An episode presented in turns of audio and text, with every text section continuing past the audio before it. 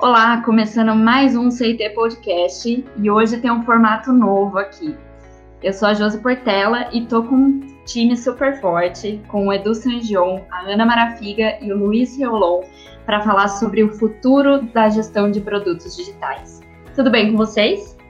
Tudo jóia, Josi? Fala, Josi, tudo bem? E você? Tudo Eu acabei falando ótimo. por cima do Reolon, vou repetir meu bom dia para você. bom dia.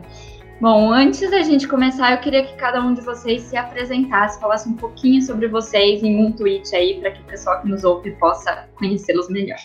Bom, uh, eu sou o Edu Sangion, estou uh, aqui na CIT há pouco mais de cinco anos e hoje eu sou gerente executivo da parte de gestão de produtos digitais, né, o head de uma das unidades de negócio que a gente tem nessa disciplina de, de produtos, de gestão de produtos digitais. Bom, eu sou Ana Marafiga, eu tenho a minha formação em design, mas hoje eu atuo com liderando a definição da experiência é, de, de, para empresas, né, para definição de produtos. Bom, eu sou o Luiz Rolon, eu tenho 12 anos de CIT, eu já fiz de tudo que vocês possam imaginar dentro dessa empresa e hoje eu, eu cuido da parte de gestão de experiência, sou head de uma das operações também. Muito bom, muito legal ter vocês aqui com a gente. Acho que essa conversa vai ser fantástica. Bom, a gestão de produtos digitais ela é comum entre as empresas de tecnologia, mas todas as organizações podem ter grandes benefícios em instalar essas competências, né? Então, para introduzir o tema, queria que vocês contassem um pouquinho do que, que é a gestão de produtos digitais, qual que é seu objetivo e por que, que isso se tornou uma competência cada vez mais importante nas companhias. Bom, Josi, começando assim, é, né, a refletir, pensar aqui é, sobre né, dentro dessa questão, assim, é, acho que a gente pode começando a estabelecer alguns paralelos, né? Assim, a gente tem notado um crescimento muito grande sobre essa, né, uma popularização dessa disciplina da gestão de produtos digitais, do gerente de produto, né? Isso começa a ganhar muita força, assim, a, a hora que as nativas digitais é, começam a ter mais relevância dentro do mercado. Então, a gente vê produtos que são produtos digitais que são o, o próprio negócio, né? Uber, iFood, Quinto Andar, é, Airbnb e por aí vai. Assim, se, se, a app parar de funcionar, o negócio para de funcionar e aí você começa a ter uma. Então, isso, isso começa a dar relevância ao papel de gestão desse produto digital. Né? Então, então esse, esse, esse é um ponto. O outro é que essas empresas, essas nativas digitais, começam a incomodar uh, demais uh, as, as, tradicionais e que eu, come, eu chamo das adaptivas, né? As, que, as empresas mais antigas e que agora elas têm que se adaptar a, a esse novo contexto digital. Então, dentro dessas empresas, né, o papel do, da gestão de produto e do gerente de produto começa a ganhar força e relevância. E, e, e, por quê? Né? Porque essas empresas elas precisam ganhar velocidade de aprendizado e velocidade de entrega dessas experiências digitais para os seus, seus públicos, né? Porque a concorrência passa a ser assimétrica, né? Hoje um cliente de um banco ele não compara só uh, com, com, os outros bancos. Ele compara a experiência com aquele banco com a experiência que ele tem no Uber, com a experiência que ele tem no iFood, que é a experiência que ele tem e, e nessas nativas digitais.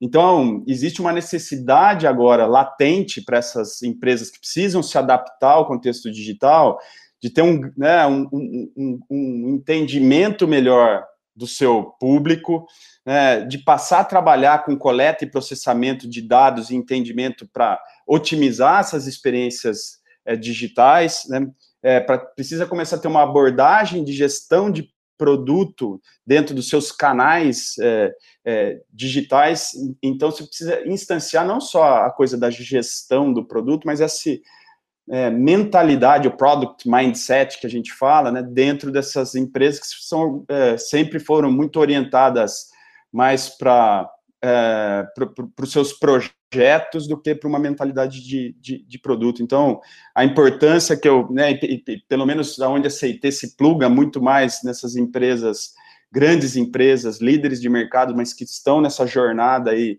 de ter que se adaptar ao novo, ao novo contexto, uh, Aí o entendimento de clientes, a tratativa sobre os dados, como que eu converto isso numa experiência que gere resultado, né, esse outcome, né, muito mais do que só a entrega ali de, de uma app, né, como que, então, isso, a, a, a disciplina de gestão de produto, esse mindset de produto sustenta essa, essa relevância, né. É, somando um pouquinho ao que o Edu falou, eu acho que gestão de produto é, é, um jeito de organizar as companhias. Eu acho que o que tem de diferente nas nativas digitais, que é, vieram com base em um produto, é que elas é, se organizam diferente. E essa organização diferente é em torno do mesmo objetivo, que é o sucesso do produto.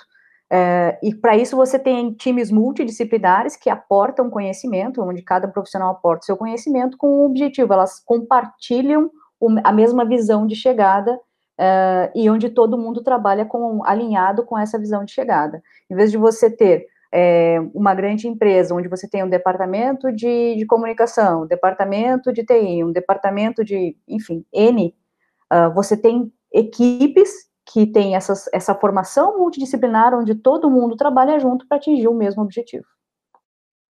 É, não tem muito o que completar, não. Eles deram respostas bem, bem amplas aí. É, eu, vou fazer meu highlight aqui. Eu acho que a principal mudança no mercado que tem influenciado as, as grandes empresas, principalmente com quem a gente trabalha, né, a, a sair do modelo uh, mais tradicional para um modelo de gestão de produto, é, é que não dá mais para tratar as interfaces digitais, principalmente, como projetos, né? Não, não dá para fazer um projeto de um ano, entregar uma app, entregar um site e assumir que aquela experiência final que a sua empresa quer ter, ou não é o relacionamento que a sua empresa quer ter com o cliente final, né? Isso precisa ser evolutivo, isso precisa acontecer semana a semana, você precisa aprender com os seus clientes, você precisa incorporar novas práticas dentro desse relacionamento digital, né? Produto digital nada mais é do que o, como é que você se relaciona com o seu cliente. Os relacionamentos precisam evoluir continuamente para versões melhores. Né? Então, acho que isso puxa muito essa pegada da transformação de eu, eu era projetizado, hoje eu sou produtizado, né? Eu preciso criar produtos, eu preciso evoluir esses produtos. É, e essa visão ela vem para reduzir o gap entre o que é desenvolvido, né, puramente com esse foco de projeto, versus as reais necessidades de clientes, né? Ele muda essa visão. E como alcançar esses objetivos? Quais são os desafios é, nesse processo de trazer essa nova mentalidade para as empresas? Os desafios são infinitos, Josi. Partindo da minha resposta anterior de que as pessoas estavam organizadas, as empresas estavam organizadas em projetos e agora elas precisam falar de produto as competências são outras, o mindset é outro, a cultura é outra, a motivação é outra, né? Tem uma reorganização, inclusive, de, de como é que as pessoas se conectam dentro de, um, de uma missão, de um produto, para que isso aconteça. E é por isso que é tão difícil, né? É por isso que está todo mundo correndo atrás de como é que se faz isso, como é que se faz isso bem. É, você tem que incorporar a, a, a analytics, você tem que saber utilizar dados para aprender rapidamente, você precisa trabalhar em ciclos curtos, né? Não tem produto que você lança daqui seis meses, eu preciso lançar o produto daqui 30 dias, eu preciso evoluir ele a cada semana. É, você precisa entender como é que você aplica a gestão da experiência, né? Design em cima do produto. É, as, as, empresas, acho que um pouquinho que a Ana falou ali, né? É, como, tá, como tava, as competências estavam espalhadas em departamentos, é, você não tratava as, os relacionamentos digitais como produtos, você tratava como entregas, né? É, então, os desafios são, são infinitos aqui na, na minha visão. Eu acho que e os desafios eles começam muito cedo, né? Desde do, do início de como é que você defende o orçamento para isso. Quando você fala em projeto, você consegue apresentar muito bem aquilo que você vai entregar. Quando você fala de produto, eu não sei de fato qual é a cara final do produto, eu nem sei quando é que vai ser esse final de produto. Então você faz a reserva de orçamento para um primeiro passo e todo o restante vai ser defendido continuamente num, num mindset muito de, de, startup, né? Você tem, você faz diversas rodadas com investidores para captar investimento e o prosseguimento e escalada da startup. E quando você pensa em produto, é muito difícil levar isso para o mundo corporativo, porque você faz a defesa de, de um orçamento, que ele é o passo inicial, e você tem que ficar, você, todo mundo trabalha junto para atingir os objetivos que são definidos em comum, e garantir também que esse investimento seja contínuo por parte da empresa. Acho, acho que esse é um dos principais desafios, é como é que eu faço a defesa do orçamento com mindset de produto e não de projeto. É, esse, esse ponto, é, eu também, né, seguindo aqui nessa, nessa linha dos desafios, acho que esse, esse, esse é um dos pontos que ilustram, né, assim, que é, instanciar esse jeito produtizado, ou esse mindset de produto, essa mentalidade, instanciar essa disciplina de gestão, é, não é, ah, agora eu contrato um tanto de POs, né, que POs não são gerentes de produto, tá, isso é bom dizer isso, PO é um, é um subset do, da, da, disciplina, né, PO é um papel, isso daria um outro podcast inteirinho aqui para a gente falar sobre, né, é um, é, é um papel do ágil, enfim, então ele, ele, é um, ele é um subset ali, né, mas é, né, seguindo do que a Aninha estava falando, assim, só para exemplificar, não adianta, então, eu, eu trazer um tanto de gerentes de produto e pôr essa turma dentro da, da companhia, lembrando de novo, né, no paralelo, estou pensando nas empresas que precisam se adaptar a esse modelo, porque as empresas que nasceram, né, as nativas, nasceram desse jeito, elas vão tocar e vão em, vão em frente e vão engolir quem não, quem não, quem não conseguir se, é, se preparar ou, ou se adaptar rapidamente, né. É, o fato é que, assim, não adianta, então, alocar essas pessoas se o entorno delas não está preparado para recebê-las. Então, é sobre mudança do jeito que eu faço orçamento, é sobre mudança do jeito que eu me organizo, é sobre mudança do jeito que eu opero, é sobre mudança do jeito que eu faço a gestão. Então, eu saio da gestão só sobre o output, a entrega da feature, a entrega da app, sobre a entrega do resultado. Então, eu persigo resultados. O tipo de problema que eu, que eu dou para as equipes solucionarem é outro, não é assim, olha, eu preciso desta feature, né? Eu preciso que você aumente meu market share, eu preciso que você aumente minha, minha, minha, minhas vendas, eu preciso que você aumente ou reduza meu custo e deixa a turma uh, se virar lá. Então, assim, acho que o desafio maior, assim, e, dando um passo para trás, né? Porque qual que é o papel desse, dessa gestão de produto? é ela descobrir e entregar um produto, primeiro, que as pessoas precisam, né, segundo, que as pessoas consigam usar.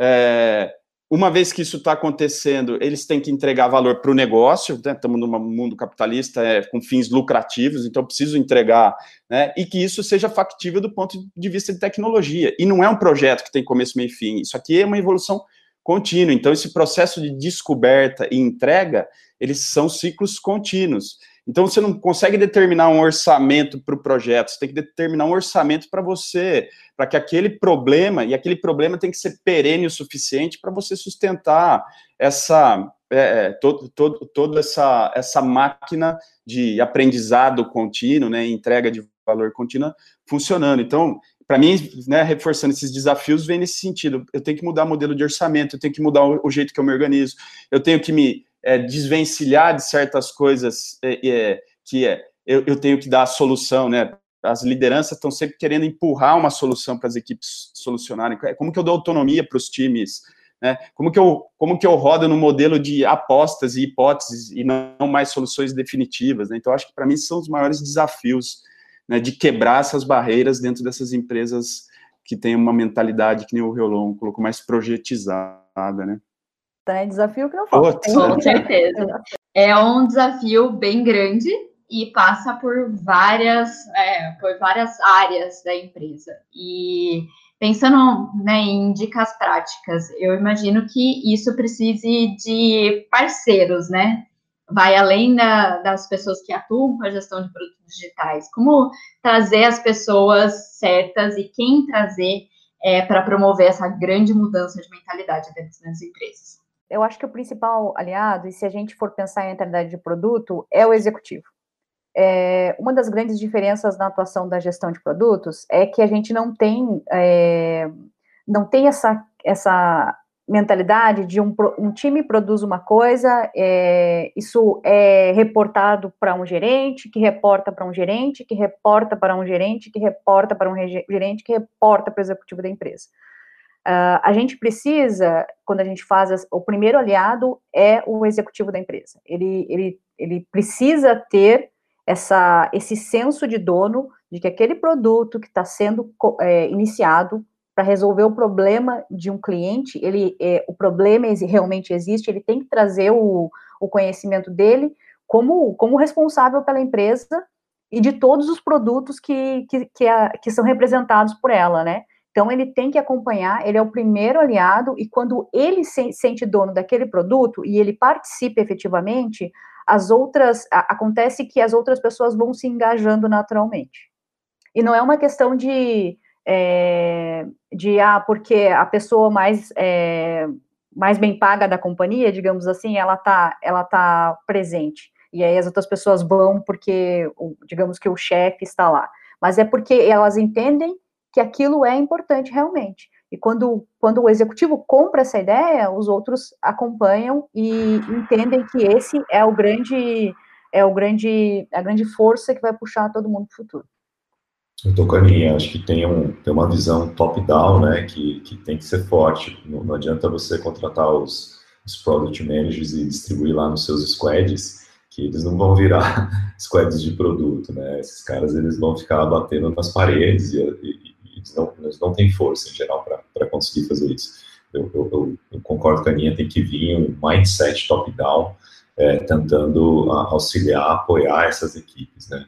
Eu tenho, tenho uma coisa que eu vejo que funciona muito bem dentro das empresas, que, que, que é a faísca, a fagulha de, de começar a mudança, é quando você consegue quebrar aquele mindset de é, queima o backlog, uh, versus, me, me, dá uma hipótese, né? Vamos, vamos, trabalhar em cima de uma hipótese e, e, vamos ver como é que isso flui, né? Eu gosto muito desse, desse start de para de escrever épico e começa a escrever hipóteses, porque ele dispara N, N triggers em volta disso, né? Então você não vai falar assim, ó, oh, eu preciso de um botão na tela tal. Não, você não precisa de um botão na tela tal. Você precisa aumentar o, a quantidade de conversões na, no, no fluxo X. Ah, tá bom. Então, quanto que eu quero converter? Ele gera perguntas, né? Ele gera subníveis de perguntas ali. Quanto você quer converter? Como você vai medir isso? Como você pretende fazer isso? Se você cria essa hipótese, né? Esse, essa, esse teste card, é, ao invés de um backlog, você precisa começar a inserir outras competências no seu dia a dia, né? Você precisa fazer o design daquela, daquela sua feature, né? Não é sobre ter o botão lá. É qual é a melhor experiência que eu vou colocar naquele fluxo para que aquilo gere mais conversão.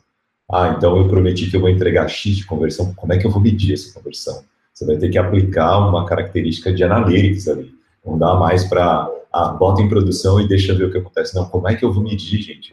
Quando é que eu vou ter o resultado, né?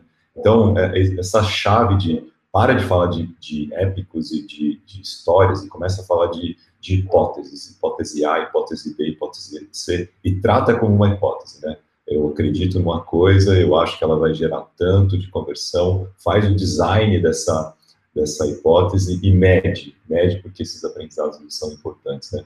Mas isso vem lá com um mindset top-down. É, os, os, product managers vão ajudar a fazer as conexões, né? Mas tem que ter um, uma visão executiva suportando isso, porque as hipóteses vão falhar, né? Várias delas, ah, o botão tal não converteu, e aí não pode vir alguém canetando, ah, então agora bota o botão. Né? Então, é importante que, que, que, os elementos de cultura e, e, ferramental, eles se unam em algum momento para que eles se sustentem ali dentro dessa mudança. É, e só, só é, deixando bem claro, quando a gente fala de, dessa presença executiva e de ser top-down, não é top-down de um jeito é, de um jeito projetizado, né, que é o o executivo fala para as outras pessoas ir lá fazer, ou ele vai lá e passa dois minutos lá e só quer, quer saber o resultado. Não, a gente está falando de participação efetiva executiva, que é me fala por que, que você está fazendo e que ponteiros isso vai, vai mexer na, mi, na minha companhia. E eu entendo o valor disso. Como o Reolon falou, quando você parte de uma hipótese, é eu vou fazer uma coisa porque eu acredito nesse resultado e eu posso, o jeito de eu fazer essa coisa, ele pode mudar. Então, se eu tiver um problema forte, ou seja, um motivador forte para eu buscar uma solução, eu consigo mudar o meio, mas tendo o problema e tendo o resultado que eu quero gerar com isso muito bem é, alinhados, fica muito mais fácil que todos vejam o valor daquilo que a gente está fazendo. É, não, é, sim, pouco, também pouco a adicionar aqui, mas acho que a Aninha foi, foi no ponto, assim, a, a liderança executiva, ela, ela tem que garantir, ela é suportativa, né? Então, ela tem que garantir que essa operação rode. Então, ela que está lá brigando pelo orçamento, pelo jeito novo de pensar, pelo, né? não é ela que está querendo dar a solução para os times lá. Né? O que o Reolon descreveu, né? a operação rodando, aí sim, a galera que está lá, são os product managers, e que, e que tem que é, atuar sob é, influenciando as outras disciplinas, né? Então, José, quando você fala quem que tem que estar do lado, o designer tem que estar do lado, o arquiteto, o engenheiro, e é uma liderança do, do gestor de produto sob influência, porque ele não é chefe de ninguém, né? E o objeto de gestão dele é o produto, ele não faz gestão da tecnologia, ele não faz gestão do time de desenvolvimento, do time de designers, tá? Então ele tem, ele tem que exercer essa influência, né? Então, quando você está lá na operação, então você tem que como que você garante, é um, é um, papel, assim, generalista, que, lógico, você pode ter ênfase em algumas das disciplinas aí de design, negócio, tecnologia, mas você está exercendo uma influência, mas, de novo, você poder rodar essa operação, que é baseada em experimentação, hipótese, né, ciclos curtos e tal, você tem que ter a máquina da tecnologia funcionando, do delivery, você tem que ter a máquina da descoberta e tal, tal, tal, mas isso você você está tá rodando sobre uma. Né, a gente imagina que está numa via pavimentada, e quem está pavimentando e quem ajuda a pavimentar é a liderança executiva. Né? Então, você tem que ter uma liderança que está garantindo que essa musculatura toda né, que você está instanciando está saudável e está tá funcionando. Então, é, é, acho, né, essa liderança executiva, na verdade, ela está garantindo que existe uma fundação aqui consistente o suficiente para que essa operação de quem está ali na trincheira real, realmente rode de, é, da, da, maneira que tenha que rodar e tem os recursos para isso, né? É, esse processo todo, ele traz até uma visão diferente de erros, né, de, de você testar uma hipótese como o Reolon falou, né, as hipóteses vão falhar, então precisa de toda uma cultura que aceita o erro, aceita essa experimentação, essa capacidade de aprender rápido, né? E que outras dicas práticas vocês dariam? É, acho que a gente já falou algumas aqui, mas para quem quer implantar é, essa mentalidade, essas estratégias e modelos efetivos de gestão de produto. Acho que a primeira, a primeira dica é começar a organizar os times em torno de objetivos. Quando você tem um problema é, e um problema de negócio para resolver, é, acho que esse é o primeiro passo. Em vez de, como o Relon falou, de organizar os times em torno de queima de backlog, de listagem de coisas a serem entregues, você começa a organizar os times do que, que a gente precisa fazer para solucionar esse problema. Eu acho que esse é o primeiro passo.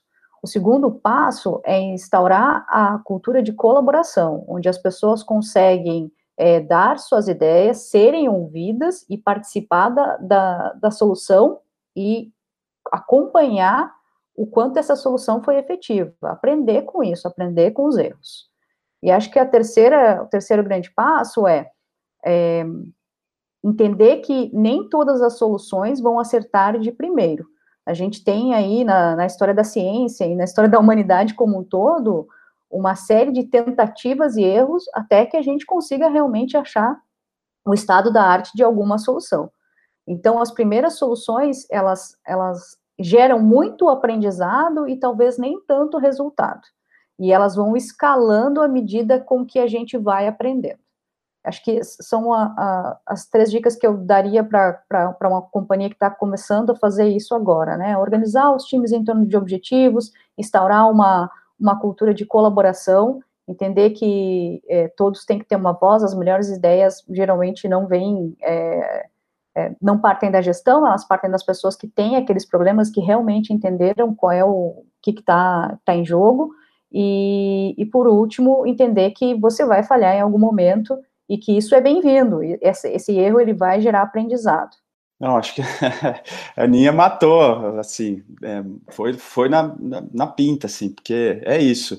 Eu, talvez eu só adicionasse que, assim, quando a gente pensa em, né, nessa, nesse modo colaborativo de trabalhar, então a gente está migrando também dessas estruturas de comando e controle, né, para falar assim, olha, aqui tem um, tem um grupo, e, e, o grupo normalmente é mais inteligente do que, normalmente não, né, ele é mais inteligente do que o, o indivíduo mais inteligente ali daquele daquele grupo, é, e normalmente mais inteligente que o chefe, né, que essas, então, né, e, e, quando a gente pensar em, em modo colaborativo, né, a gente está falando da, da multidisciplinaridade, né, design, tecnologia, negócio, eu acho que tem um outro elemento que traz agora, que é sobre a, a diversidade, né? Então pense no, na, na, diversidade dos seus times, porque isso também traz resultados de solução mesmo, assim, né? Soluções que, que atendem mais as necessidades identificadas e expectativas desse, desse novo target mais, mais, é, mais digital, né? É, e acho que dicas específicas para as lideranças, né? inevitavelmente vocês vão ter que dar o passo da fé, assim, não, não adianta, assim, né? Então, essa coisa do, é, do São Tomé para ver, para crer, vocês vão ter que mudar um pouco isso aí e vão ter que crer para ver. Então, né, é, façam apostas e desmistifiquem, né, líderes, assim, que essa coisa de dar autonomia para os times não quer dizer anarquia, não quer dizer que os times vão fazer o que, o que, o que eles bem entenderem, né? É como a Aninha falou, assim, dá o problema para o time resolver. Então, ele tem autonomia dentro de um, de um guide de, um, de guardrails que você já está dando para ele. Então, não é que os times vão sair escolhendo os problemas que eles querem resolver. Os times já recebem os problemas. Então, dá os problemas e esses problemas orientados ao resultado e ao objetivo de negócio e o como aquele grupo vai, ele vai se resolver. Ele vai se resolver. Então, apostem inclusive nisso, né, assim, nesse tipo de abordagem. É, a minha dica vai em cima de uma estratégia que eu vejo funcionando bem, né, as empresas tentando virar digitais, né, então, nos programas de transformação digital, querem virar a chave em 100% da operação de uma hora para outra e, e, os planos são para fazer isso em seis, entre seis meses e um ano, né. É, né, é, muito pouco provável que isso funcione. É, estamos falando muito sobre cultura, estamos falando sobre um novo jeito de, de tratar as experiências, de construir os softwares, de cuidar dos softwares. Né? É, a recomendação aqui é que você escolha uma vertical, né, uma linha de negócio que seja importante. Né? Não vai escolher aquela que não faz sentido para você, mas escolhe testar esse novo modelo é, numa, numa frente que numa frente única, né? Não precisa testar na companhia toda. É, tem um pouco de passo de fé ali, que nem o Edu é, comentou, mas os resultados eles vão vir e logo menos você vai entender que esse novo modelo ele é capaz de sobrescrever o antigo, né?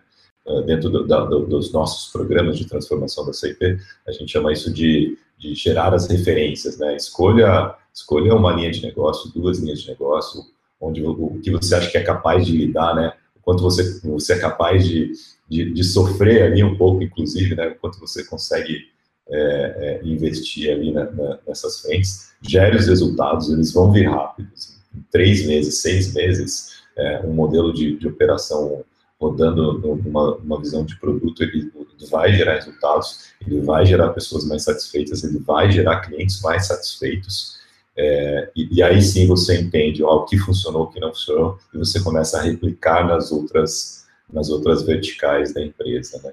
Esses Big Bangs, em geral, eles falham. É um processo cultural, não é um processo de instalar ferramental e trazer novos perfis. É, tem a ver com reorganização, tem a ver com é, é revisão do, do, papel de várias pessoas. O modelo antigo ele não funciona para o modelo novo, né?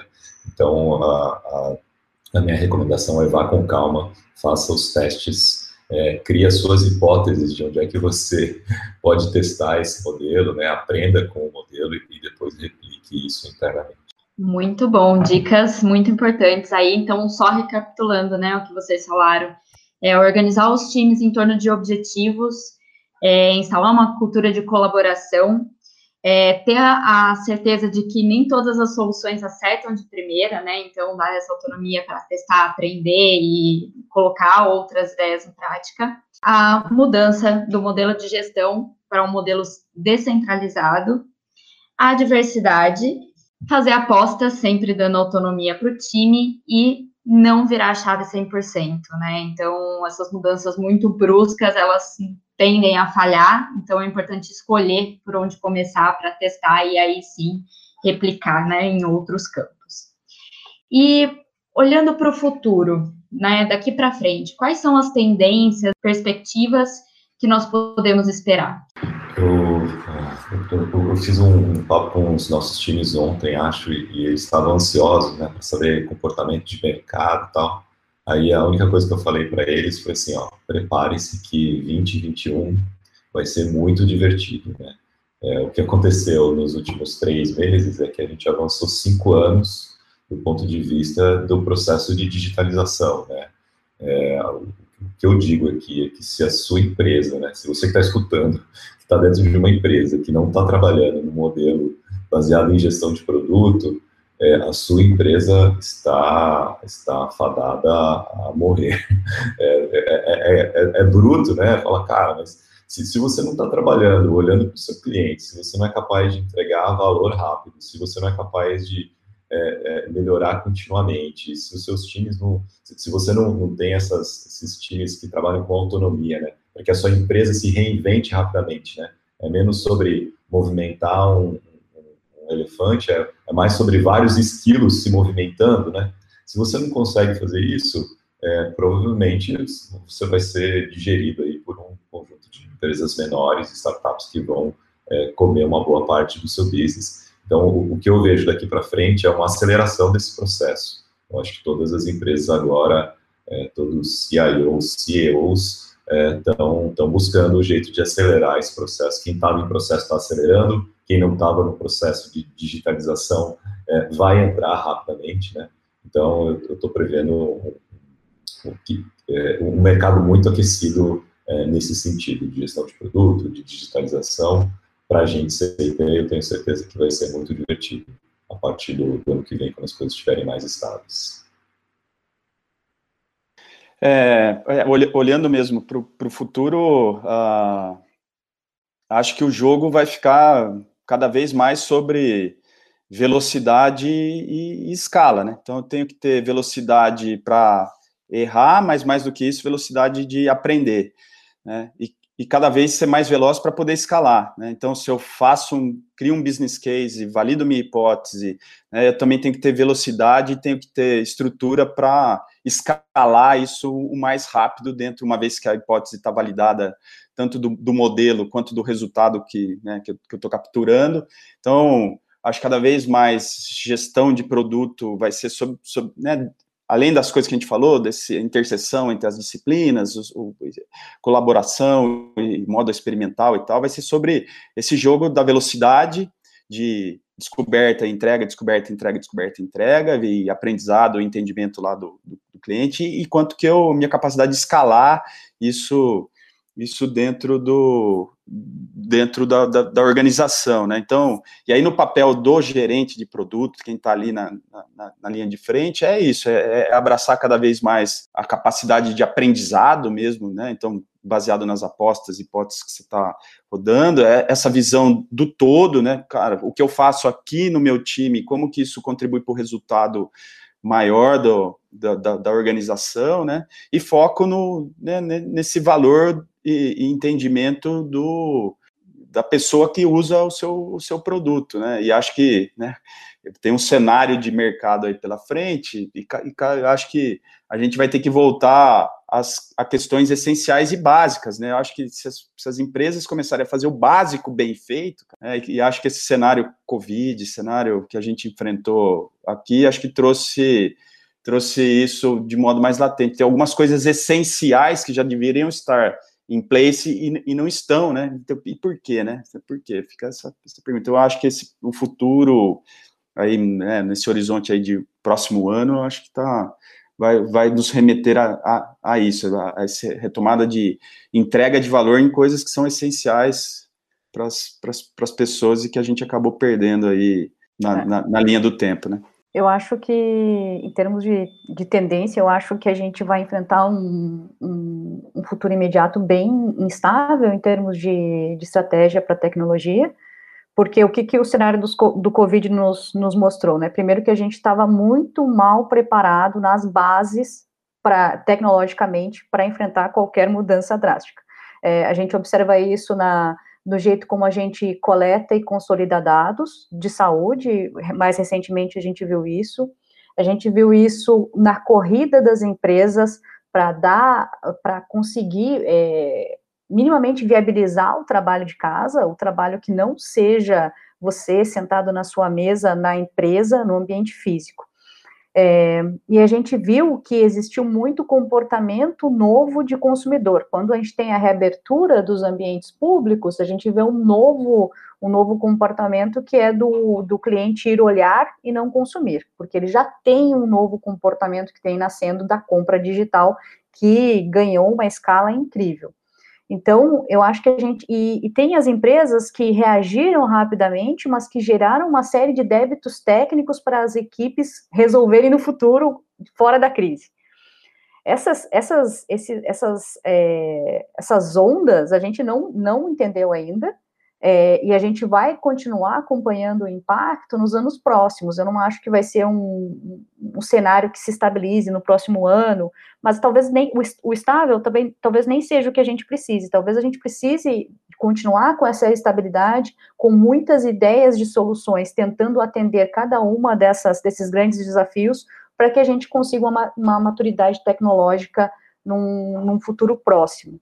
Então, eu acho que agora é, é, pegar o terço, rezar, ter muita paz de espírito, porque vão surgir muitos desafios, vão surgir muitas empresas que vão conseguir se adaptar a esses novos desafios e vão ter as, as empresas que vão ficar no meio do caminho, como o Reolon falou. É como a Solange comentou no último podcast que a gente fez com ela, a gente está vivendo uma aceleração de incertezas, né?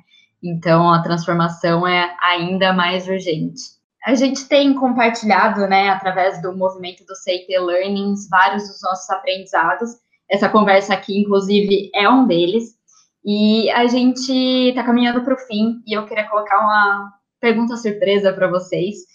Que é em um tweet, qual foi o grande aprendizado que os últimos meses trouxe para você? Seja pessoal, profissional. Queria que vocês inspirassem as pessoas que estão nos ouvindo com um aprendizado, um insight que vocês tiveram? É, eu acho que o maior aprendizado que eu tive mais recentemente foi que as grandes ideias, as ideias incríveis que fazem a mudança no negócio, ela, ela vem por quem sofre do problema e quem não, não de quem atua na solução. Acho que assim, a gente teve recentemente um, é, o desenvolvimento de, de um pedaço de tecnologia, que ele tinha um foco, ele estava sendo de um jeito, e, e aí alguém da operação falou, puxa, e se a gente reposicionasse essa nossa solução para resolver um problema que não é esse, mas um outro problema existente, mostrou para a gente o problema que existia, e quando, quando isso se conectou, é, brilhou o olho de todo mundo, o time atuou junto muito rapidamente, respondeu rapidamente, e é, uma, é, é, é, um, é um tipo de, de costura que a gente não conseguiria fazer com o nosso olhar de talvez só de tecnologia ou só de olhar no cliente final. Era um olhar de operação mesmo, uma coisa muito simples, mas que gerou um grande impacto e gerou um grande impacto em mim também de ter é, o coração mais aberto, os ouvidos mais abertos, os olhos mais abertos para tudo que nos rodeia. O Josi, para mim o, o aprendizado é que tudo que a gente faz, tudo que as empresas fazem, no, no fim, elas são para pessoas, né? É, e, acho que mais, mais do que nunca a gente aprendeu isso nos últimos meses, né? O cuidado de como é que a gente trata as pessoas, o cuidado com a saúde, como é que eu continuo oferecendo serviços de qualidade num mundo com mais restrições, como é que eu como é que eu gero mais valor para os meus clientes, é, como é que eu é, como é que a gente é, reduza a, os, os, problemas com a economia, tentando ajudar os, os clientes, né? Então, acho que isso tem um aprendizado, uma, da perspectiva corporativa, inclusive, né? É que, no fundo, eu preciso tratar bem os, os meus clientes, e é sobre pessoas, né? É, eu, eu, eu, tenho uma avaliação pessoal que o nível de serviços é, no, no, mundo, ele, ele avançou significativamente, né? A preocupação de eu quero fazer um trabalho melhor, eu quero entregar melhor, eu quero garantir a saúde, eu quero, é, eu quero me acomodar nas necessidades dos meus clientes, das pessoas, ela está muito, tá muito em evidência. Né? Então, para mim, esses últimos meses ele, foi sobre isso. Bom, é, eu, eu, eu vou na linha aqui do dessa coisa das incertezas mesmo, e é, é excelente mesmo essa visão. A gente acelerou as incertezas, né? E isso para mim nesses nos últimos, nesse ano e nos últimos, sei lá, nesses últimos 12 meses aí nas, nas empreitadas onde, onde eu tive, assim, o que eu aprendi, assim, se não, se o líder não tiver coragem, não vai, assim, então a mudança é preciso ter coragem, é, de, de, verdade, e não é e não é a coragem dos times, porque normalmente o time tem, quer enfrentar, está disposto, quem não tem coragem de mudar, quem não tem estômago para enfrentar incertezas, são as lideranças, né?